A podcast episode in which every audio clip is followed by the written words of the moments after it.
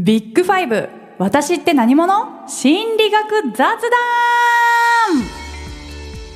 人間の性格はたった5つのファクターから構成される。今世界的に注目を集める心理尺度ビッグファイブ。この番組では人間について深く考えまくるボーカリスト私森綾乃と。ビッグファイブ心理学の先生谷伊織が私って何者かについて話し合う心理学雑談番組です。本日もよろしくお願いします。谷先生なんとこの番組今日で50本目となりました。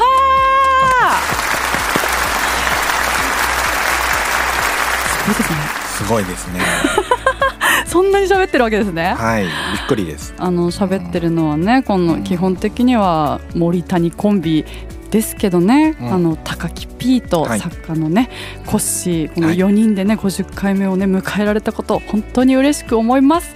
これからもね聞いてくださいねぜひ。はい。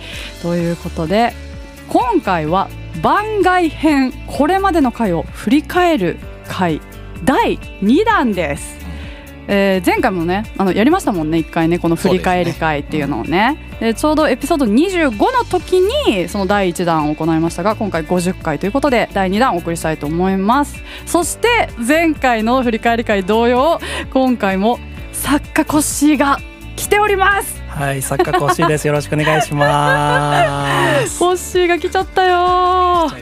来ちゃったよ。いっぱい多分喋りたいことを貯めてコッシーが 来たよいや前回喋りすぎたなってのがあったので ちょっと今日はやんわり あれはい。喋りすぎて反省してるパターンやん。はい反省してますね本当ね。もうこのチームは喋りすぎて反省する人ばっかりですね。そうですね。本当にね。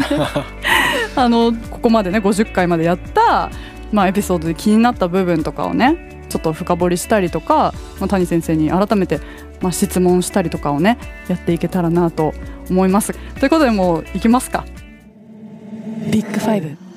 私って何者？え振り返り会ということでね。早速振り返りたいところなんですがその前に私森の方から一つねリスナーの皆さんにお伝えしたいことがあります、えー、実は私3月末に乳がんだということが分かったんですね。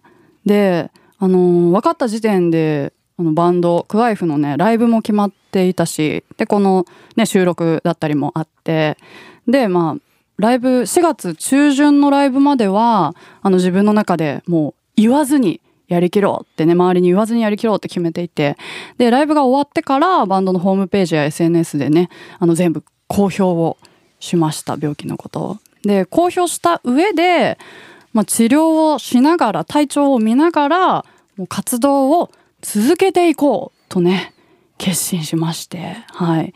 で今回その、まあ、自分が乳がんになったってことを公表するかしないかもう私の中で選択肢は公表するの一択だったんですよね。全く迷うことなく。本当に。でこれって最近やったコミュニケーションの話だったりとかやっぱこのビッグファイブに通ずるんじゃないかなと思ってもう自分のことをこの開示して自分のことをあの状況を知ってもらった上でやっぱ人と付き合っていきたいなって私はもうその一択だったんですよね。でもそれってやっぱり本当にその選択って人それぞれだと思うからなんかそういうことを言わないでいることを選ぶ人もいるじゃないですかきっと。でまあ、どれも本当に間違いじゃないなって人それぞれ選択だなってなんか改めてあの今回のことで思ったのとあとあの私がその病気のことを公表したことでいろんなもうそれこそ友人知人が連絡をねくれてで今現在頻繁に関わってる人とかはなんか自分からその SNS で公表する前に、まあ、前もってちょっと連絡した人もいるんですけどなんかもうずっと何年も会ってなくて連絡も取ってなかった人があの見たよって言って連絡くれたりとかと SNS で DM とかねコメントくれたりとかしてなんかもう純粋に嬉しいなってすごく思ってでただそこで私があの思ったのがなんか逆の立場私が自分が病気じゃなくて誰かが病気になった時になんかもしちょっとなんか疎遠だったりとか最近ずっと会ってない知り合いだったりしたらなんかこん私が連絡していいのかな？みたいななんて声かけていいんだろうってなんか遠慮しちゃったりとか悩んじゃうだろうなって思ったんですよ。で実際になんか時間が公表して時間が経ってからうん、なんて言っていいか分からなくて遅くなっちゃったけどって言って連絡くれる人とかがいたりとかあとまあ多分連絡しない私に直接連絡してきてないけど多分 SNS でその見守ってくれてる？ただ見守ってまあなんかいいねとかしてくれたりとか見守ってくれてる人もいるだろうしまたはその SNS とかでもね繋がってなくってこの私の状況、まあ、知らずにまああの知らないとこで元気にやってくれてる人もねいるだろうなっていろんななんか今回のことでいろんな人間関係があるなって思ってなんかどれも間違いじゃないなって思ったんですよねその距離感だったり連絡するとかしないとかも全部間違いじゃないなって思ってあの今まさにやってた対人関係のね話をすごい思い出しました。でこの番組ではその病気のこと触れずになんか続けていくのもありだよなって思ったんですけどその病気のことがきっかけで本当にその対人関係のことだったりこの後やろうとしてるあのネットコミュニケーション SNS でのそういう人とのつながりとかにも通ずるんでなんかこうやって話をする機会をもらえて本当にビッグファイブチームにはね感謝してます。ありがとうございます。こちらこそありがとうございます。長々と喋らせてもらいましたがそんな気持ちです私というわけで今日は元気にはい。あの今すごい体調も良くて元気なのであの元気に喋っていきたいと思いますイエーイ いやー。いやでも元気が一番。うんそうですね。うん。本当ですね。ねなんか笑うことで、うん。あれですよね。あの脳から神経、あの伝達物質じゃないけど、幸福にねそうそうそなう、れるようなね。それがやっぱ本当に体にもいいらしいですね、うん。そうですよね。うん、いっぱい笑ってね過ごしていきたいなと思いますので、そう思います。はい。うん。それで本当対人関係のこと考えましたね。そうですね。うん。っぱりでも今森さんが言った通りやっぱり森さんはこうやってオープンにする方が合ってるんじゃないかなって、あの見てて思いますね。これ私はこういうしやっぱ仕事まああの人前にで、出たりとかそういうことをしてるから、うん。むしろその公表をするみたいな機会があることがありがたいなとも思ったし、この言いたい性格なので、ででもやっぱり普通にじゃあ会社員とか、うん。その人前に出る仕事をしてない方とかで、やっぱ言わないでっていう人もぜ、ね、たくさんいると思うんで公表したことによってそういうあの同じ乳がんだったりとか他のがんだったりとかなんかあのメッセージとかいっぱい来て、なんかそうやってつながれたこともねなんかあ SNS のなんか良さだなみたいな。うん。私が公表したこと私は公表したくてしたんですけどうん。自分が。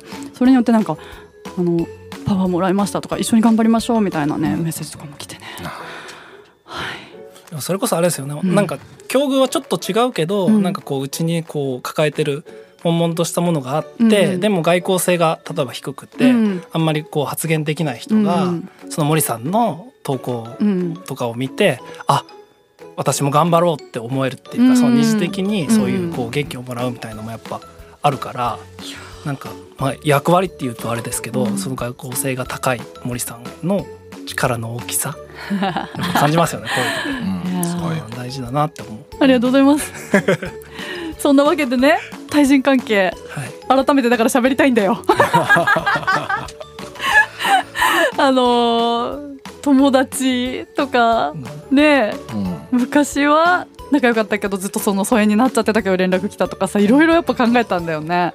そうでね。その友達とうん。知り合いそのラインは何なんだろうとかさコッシーさはい。あのもういきなりその、はい。ちょっとコッシーのさその友達論をさ、はい。せっかくコッシーここにいるからもう聞きたくて聞きたくてしょうがないんだけどさ、そのエピソード43 4の時。うん、で友達ってなんだろうって話した時に、うんうんその友達と知人の違いみたいなのって、うん。多分明確にこう言ってはなかったんうんうん。ですけど、その話を聞きながらその回を聞きながら、うん。こうなんだろうなってすごい考えてたんですけど僕は知人と友達の差があんまないタイプ。はえ。ーほえ。ーっ言っちゃった。知人と友達の差が？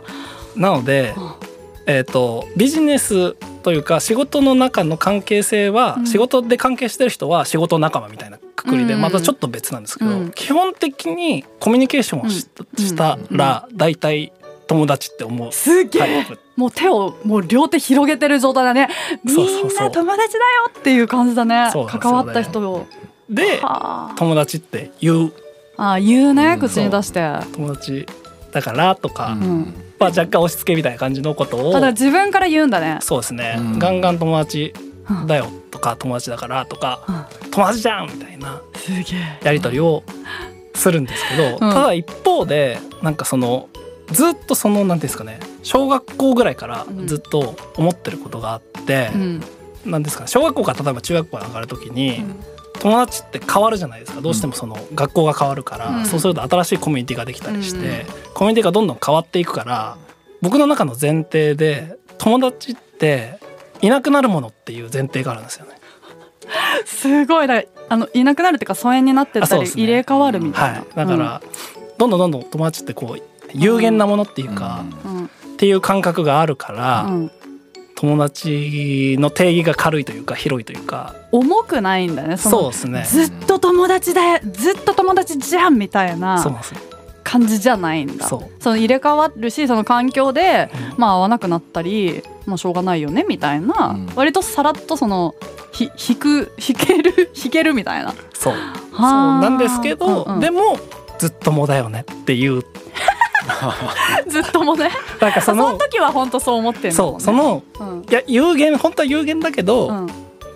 ずっと友達だよっていう幻想を楽しんでる。ち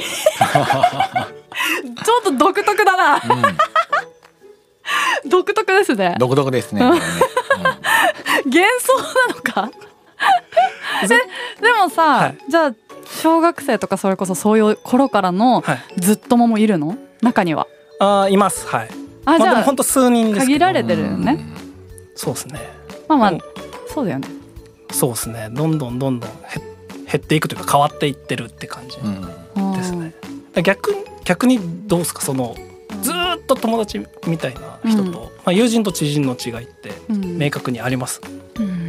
私の場合はでも友人と知人ってなんだろうって考えたら明らかに先輩とかあのだってこのじゃあポッドキャストチームのこの4人の本当にみんな好きだなって思うけどやっぱ谷先生に じゃああの友達って友達じゃないじゃないですか。確かにそれは恐れ多いもうだから明らかに先輩とかだと、なんか先輩とかそのやっぱ仕事上のあのすごく尊敬してるとか親しい人っていうなんか枠になっちゃいますよね。うんうん、友達？なあ難しい。やっぱこれ私言えないのかもな。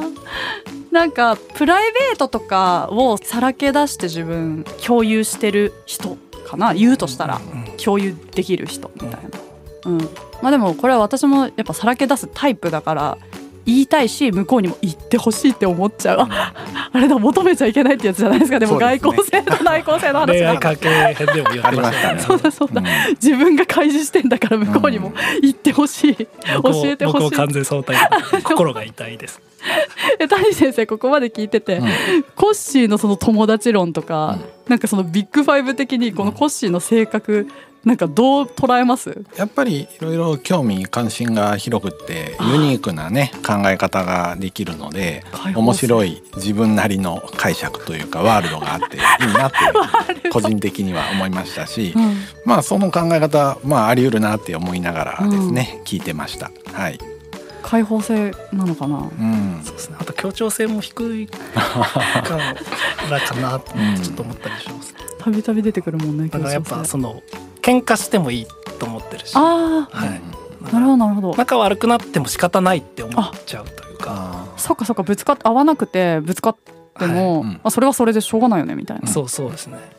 えっ、と友達ってすごい大事なものだと思うんですよ。うん。だから友達とかと恋愛関係だったら、うん。そのパートナーとか、そういうのってすごい大事なものだと思うんですけど、ただ結構抽象的な概念だなってやっぱ思うから、うん。逆にそれを言うことでお互いに幸せになるんじゃないかなっていうのはちょっと個人的には思っうんているところで、口に出さないとみたいなそうそうだから言っていこうっていうふうになるほどね思ってるんですけどうん前回のエピソードで、うん。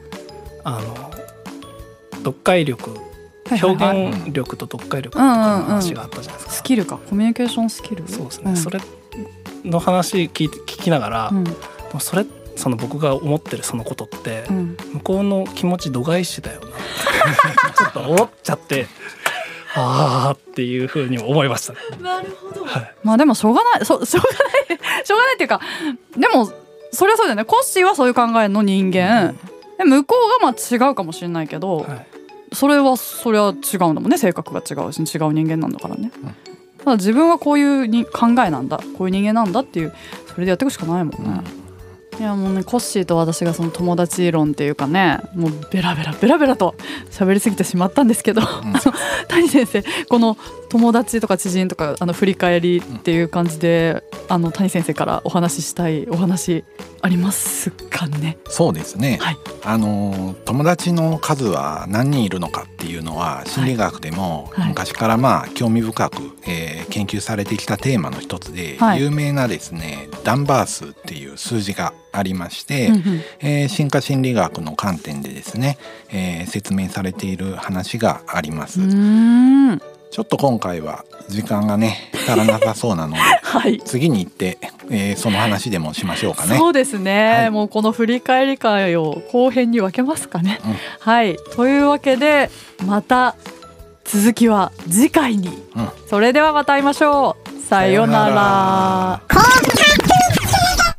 ビッグファイブ私って何者？心理学雑談では月額500円でサポーターを募集していますサポーターになっていただいた方には番組オリジナルステッカーをお送りして月1回の収録の一部を見学してもらいながら質問にも答えていこうと思います。